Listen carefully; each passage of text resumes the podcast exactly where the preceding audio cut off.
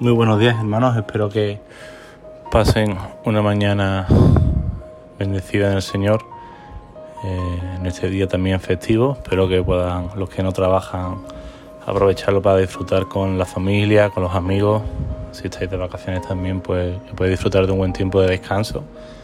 Y bueno, me gustaría que me acompañarais brevemente a, a Mateo 6, versículo 9, que es la conocida el conocido pasaje del Padre Nuestro y en el que de alguna manera los discípulos pues le preguntan a Jesús cómo orar, ¿no? Ellos que llevaban tiempo desde el judaísmo pues, orando, teniendo esa, esa, práctica de la oración, pero cuando llega Jesús ellos le piden que le enseñe a orar, ¿no? Y Jesús en vez de enseñar una fórmula mágica o de enseñarle quizá un conjunto de estructuras, él comienza la oración del Padre Nuestro precisamente con estas palabras, Padre Nuestro.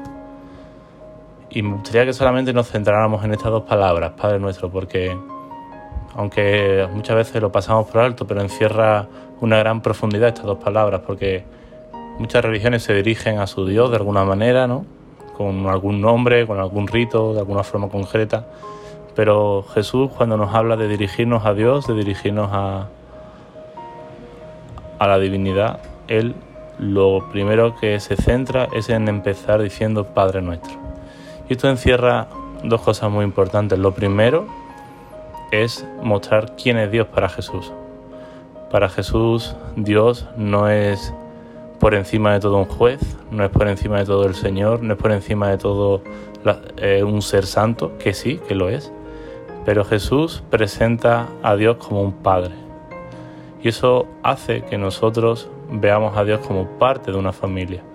No vemos a Dios como un Dios distante, un Dios lejano, un Dios que está en su trono y que no quiere y que no quiere absolutamente nada con el ser humano, sino que se identifica con él y, y lo hace hijo.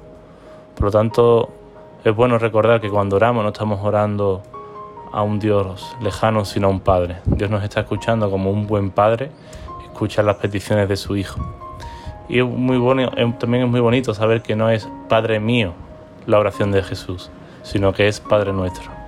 Muy importante porque en esta, en esta sociedad en la que vivimos tan individualista, en la que nos, nos centramos en nuestros problemas, en nuestros deseos, en nuestros sueños, nos olvidamos de una manera muy rápida del que está a nuestro lado. ¿no?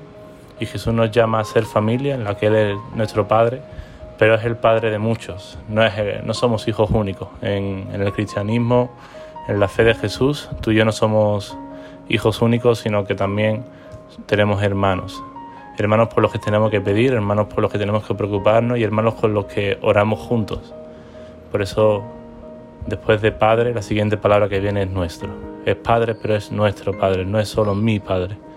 Sería muy bonito que en este, en este comienzo de semana podamos orar recordando este Padre Nuestro como la forma más hermosa de poder dirigirnos a Jesús, la oración correcta, la oración que Jesús enseña a sus discípulos, recordando que cuando oramos, oramos en familia, oramos al Padre, pero a nuestro Padre, el Padre que es Padre mío, pero Padre de mis hermanos, Padre de mis hijos, Padre de nuestros padres, Padre de nuestros amigos que están en la fe. Y que podemos recordar que cuando oramos a Dios no oramos como otras religiones oran, a un Dios supremo que está ahí en el cielo a lo lejos, distanciado, con ganas de, destruir este mundo corrupto, sino que es un buen padre que escucha a sus hijos, que ama a sus hijos y que, y que busca que sus hijos anden en comunión los unos con los otros y orando juntos a un mismo Padre, porque Dios nos llama sobre todo a ser una familia, una familia unida que busca su rostro.